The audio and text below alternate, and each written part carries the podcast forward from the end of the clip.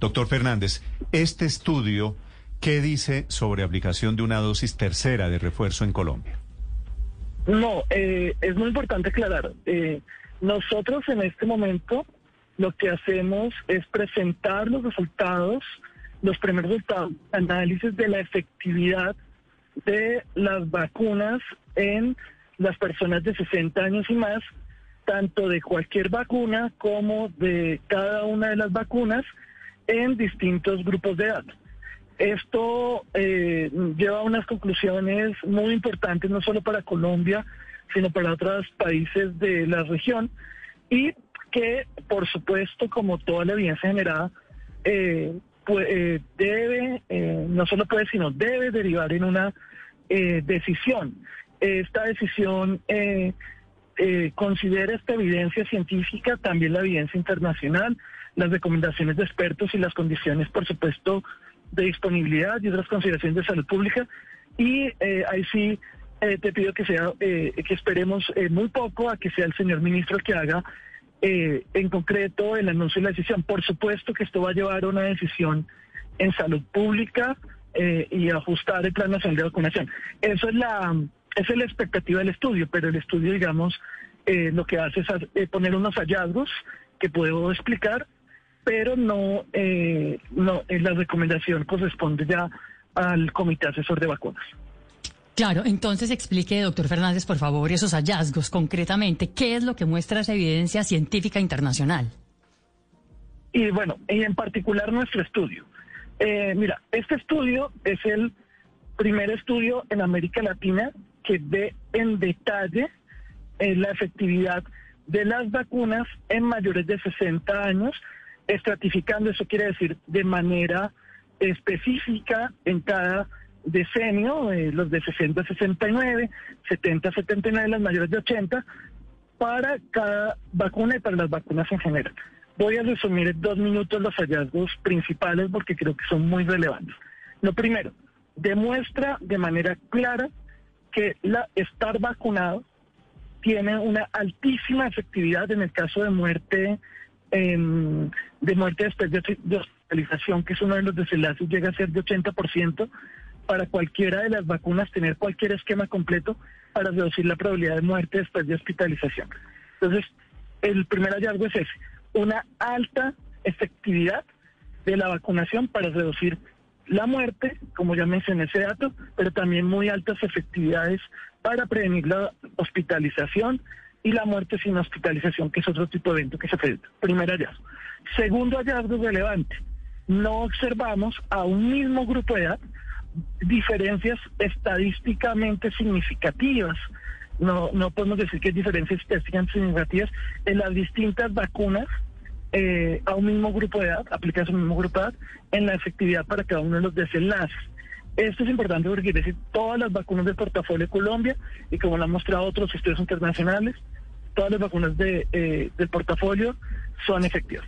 Y el tercer hallazgo es el que quizás, con el que quizás quisieron eh, comenzar la, entrevista, eh, y es un hallazgo que muestra que la afectación de la efectividad parece darse no por el tipo de biológico, sino que nuestro análisis nos permite mostrar que la efectividad sí se disminuye por la edad sigue siendo alta incluso en los mayores de 80.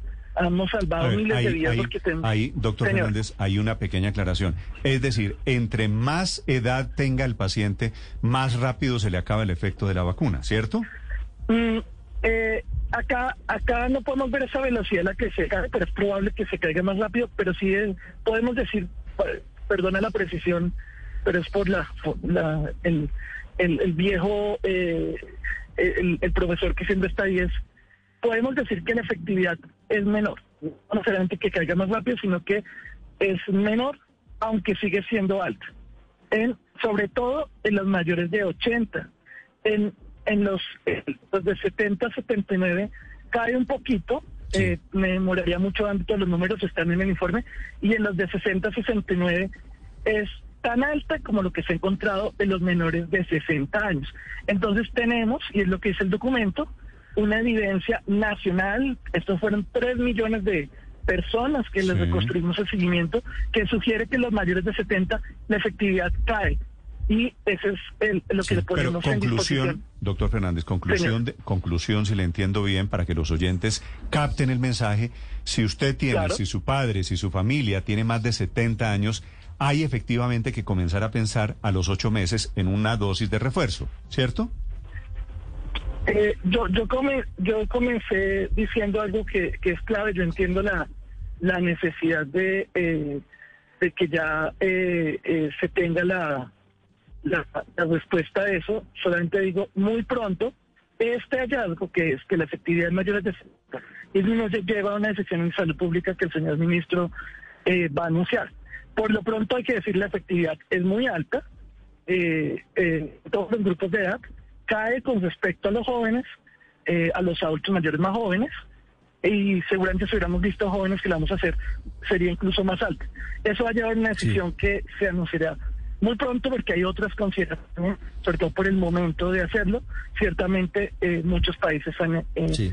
optado por esto. Lo que es claro es que eh, los refuerzos, es lo que puede ser de acuerdo a la literatura internacional, cada vez es- hay consenso de aplicarse, se tendrán que aplicar a grupos de riesgo en Claro. este momento, no a población general. eso es lo que puedo sí. decir y, y- So- y creo sobre lo- eso.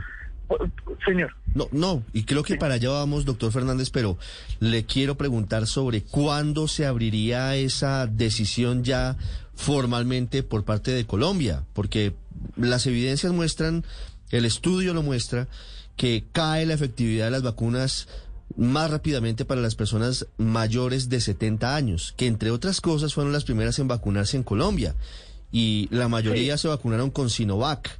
¿En qué momento se va a abrir la puerta a ese refuerzo de la vacuna? Sí, yo, yo me disculpo, pero digamos el, el objetivo de la era que discutiéramos el estudio porque hay una decisión que tiene que anunciar el ministro eh, pronto, pero lo que diría es, eh, ahorita se cumple eh, en, en- en un par de semanas eh, la en el cumplimiento de los seis meses del comienzo del Plan Nacional de Vacunación. Entonces es es, es un buen es, Sí. es, es un momento para No, claro. realizar No, esos, no, no lo meto en líos porque sé que los anuncios debe hacerlos el ministro de Salud. Pero en el estudio aparece la conclusión. Muy pronto, muy pronto se debe abrir esa posibilidad de esa nueva etapa. La conclusión es, ojo, la conclusión del estudio es, lo dice muy bien, que la efectividad es alta, yo quiero ser muy claro, es alta. Ahora mencionaste lo de Sinovac, eh, como bien lo ratificaron incluso electores externos eh, de, este estudio, eh, esta efectividad no, no es diferente estadísticamente por las diferentes vacunas, entonces no es un tema de la vacuna, es un tema que tiene que darse, creo que es lo que hay que explicar, a grupos de riesgo indistinto de la vacuna que ah, hubieran recibido. Entonces, en ese sentido, lo que le estoy está diciendo es, ojo, no se trata de la vacuna, eh, sino se trata de algún perfil. Ya se tomó una decisión con las personas con inmunosupresión, eh, las que tienen trasplante, las que tienen eh, eh, están en, en terapias de, de inmuno- que generan inmunosupresión, que toman medicamentos inmunosupresores. Ya se tomó una decisión recientemente eh, en ese sentido, en ese caso no con datos propios, pero sí con datos internacionales que analizamos. Claro. En ese mismo sentido se tomará una decisión con, con esto, entendiendo que no es la vacuna, es lo que quiero aclarar, es muy claro, sino es el perfil de la edad. Eh, y eso está biológicamente pues estudiado. Señor. Doctor Julián, pero hablando justamente del estudio, se puede interpretar como una recomendación que ustedes hacen al Plan Nacional de Vacunación que se incluyan las dosis de eh, Sinovac y de AstraZeneca para eh, la dosis de refuerzo. Se le pregunto porque usted lo está contando. En estos momentos, para la población inmunosuprimida está autorizada, según la resolución de la semana pasada, pues las vacunas de Moderna y Pfizer. Pero ustedes citan acá casos eh, de donde se administró la tercera dosis de Coronavac, la de Sinovac, y donde también se administró la tercera dosis, la dosis adicional de AstraZeneca, y tuvieron efectos positivos. Esa se puede ser, puede ser entonces la recomendación hacia el futuro para pensar pues, de pronto en el próximo año. Eh, eso es un, eso es un buen, un buen punto. Eh, digamos, ¿qué puedo decir? Nosotros eh, en el estudio comparamos las efectividades a distintos grupos de distintas vacunas y con base en la literatura científica, lo que está citando hace parte de la discusión del estudio, eh, evaluamos eh, qué alternativas se han encontrado eh, se han evaluado en otros países. Eh, en, concretamente en adultos mayores se ha estudiado en, en refuerzos con una tercera dosis de Coronavac y se ha encontrado y se ha estudiado también en la combinación de esquemas. Ambos tienen muy buena evidencia, pero eh, eh, hay, un, hay que tener consideraciones de salud pública, de disponibilidad, de acceso, de aceptabilidad, múltiples consideraciones en donde prontamente, y por eso es que no solamente es un tema de anuncios, sino que es una decisión colegiada basada en evidencia, donde la evidencia científica es una parte, las consideraciones de salud pública es otra, y y, se hará el anuncio en ese sentido. Ahora, eh, lo que sí quiero decir es que la, la evidencia eh, eh, muestra, como siempre tenemos que ser prudentes, pero la evidencia muestra que hay varias alternativas posibles que tienen una respuesta, un desempeño similar. Sí, por supuesto. Doctor Fernández, para finalizar, ¿el estudio tiene algún tipo de de resultado en torno a los más jóvenes, a, quienes han recibido al final del plan de vacunación la dosis contra el coronavirus, o no alcanza a medir qué pasa con los jóvenes, por ejemplo, de 18 años en adelante, que, que fueron la penúltima etapa en habilitarse?